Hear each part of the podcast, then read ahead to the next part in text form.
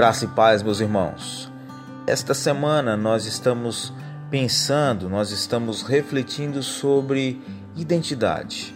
Quem a Bíblia diz que eu sou? Essa ideia de identidade é um daqueles conceitos assim nebulosos que podem ser difíceis de entender. Consequentemente, eu lido consistentemente com essas implicações de como as pessoas se identificam especialmente quando elas estão em aconselhamento. Eu descobri que há muita confusão sobre este assunto e uma miríade de opiniões em nossa cultura sobre esse assunto de identidade. A minha identidade é algo que eu descubro, é algo que eu atribuo a mim mesmo, é algo que eu deveria criar.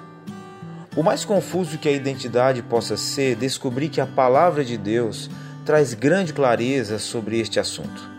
Pessoas que descrevem identidade como um senso de si mesmo e um senso de valor. Isso tem a ver com como uma pessoa se valoriza à luz do que ela faz ou como as pessoas a veem. E há tantas facetas nessa descrição.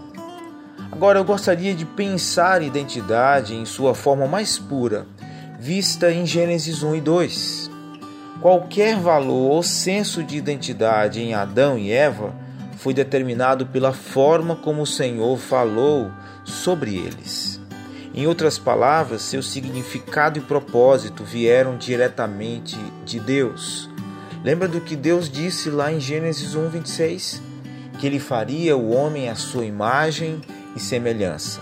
Então a nossa identidade como humanos tem a ver com o que Deus diz sobre nós.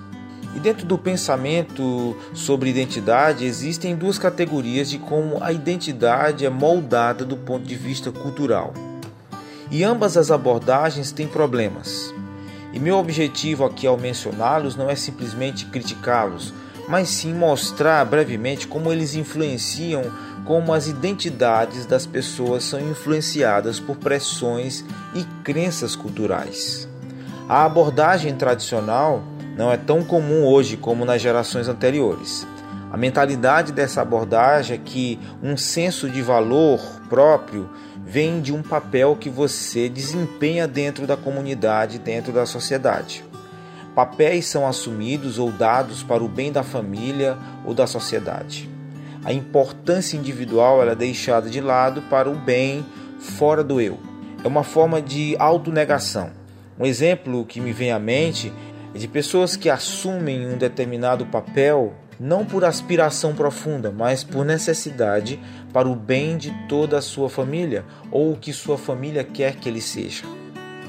A segunda categoria é aquela abordagem moderna, na qual um senso de valor próprio é buscado dentro da pessoa. Sonhos, sentimentos, desejos e aspirações são criados e então expressos isso se chama de autoafirmação e é a raiz do individualismo moderno. Inclusive, a Disney ganha muito dinheiro criando filmes que promovem esse tipo de busca sobre autoafirmação. Agora existe uma terceira via e essa é a mais especial e importante para nós: a identidade como definida pelas Escrituras Sagradas. Olhe Efésios capítulo 2, a partir do verso 1. Vocês estavam mortos em suas transgressões e pecados, nos quais costumavam viver quando seguiam a presente ordem deste mundo e o príncipe do poder do ar, o espírito que agora está atuando nos que vivem na desobediência. Anteriormente, todos nós também vivíamos entre eles, satisfazendo as vontades da nossa carne, seguindo seus desejos e pensamentos. Como os outros, éramos por natureza merecedores da ira. Todavia, Deus, que é rico em misericórdia, pelo grande amor com que nos amou, deu-nos vida juntamente com Cristo, quando ainda estávamos mortos em transgressões. Pela graça vocês são salvos. Deus nos ressuscitou com Cristo e com Ele nos fez assentar nos lugares celestiais em Cristo Jesus, para mostrar nas eras que hão de vir a incomparável riqueza de Sua graça, demonstrada em Sua bondade para conosco em Cristo Jesus. Pois vocês são salvos pela graça por meio da fé, e isto não vem de vocês, é dom de Deus, não por obras, para que ninguém se glorie. Porque somos criação de Deus realizada em Cristo Jesus para fazermos boas obras, as quais Deus preparou de antemão para que nós as praticássemos.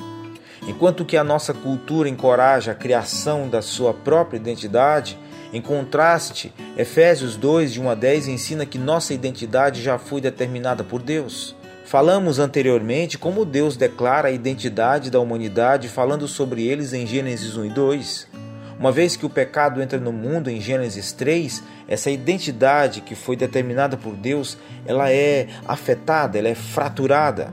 E Efésios 2, de 1 a 3, fala do estado generalizado de humilhação como resultado da queda. Paulo descreve o estado da humanidade como morto, nós éramos mortos devido ao pecado. Esta é uma condição inescapável que abrange todos os aspectos da criação, incluindo a identidade do homem e a identidade da mulher. Paulo usa diferentes exemplos nos versículos 2 e 3 para enfatizar esse ponto. Em essência, ele está dizendo que por causa do pecado somos totalmente definidos pelas trevas. Isso significa que não importa o que uma pessoa faça para tentar criar uma identidade própria fora de Cristo, ela é totalmente definida pela escuridão. No versículo 4, as boas novas são articuladas drasticamente. Mas Deus, veja bem, mas Deus traz uma mudança de direção que se deve unicamente à ação dele. Por meio de Cristo, a misericórdia de Deus é derramada sobre aqueles que depositam sua fé em Cristo não se baseie em mais nada. Por seu amor imensurável e grande graça, Deus nos dá vida por meio de Cristo. O versículo 5 é a chave para entender nossa nova identidade, quando Paulo ensina que Deus nos deu vida juntamente com Cristo. Essa verdade aponta para a realidade de que o mesmo poder que ressuscitou Cristo da sepultura nos dá vida. Recebemos uma nova identidade quando Deus nos resgata. Assim como Efésios 2:1 descreve uma morte integral que nos separa de Cristo, em Cristo nós recebemos uma nova vida que é integral e abrangente. Pense sobre isso, sobre a identidade determinada, resolvida por Deus para nós, desde a criação e agora na recriação em Cristo Jesus. Um bom dia na paz de Jesus.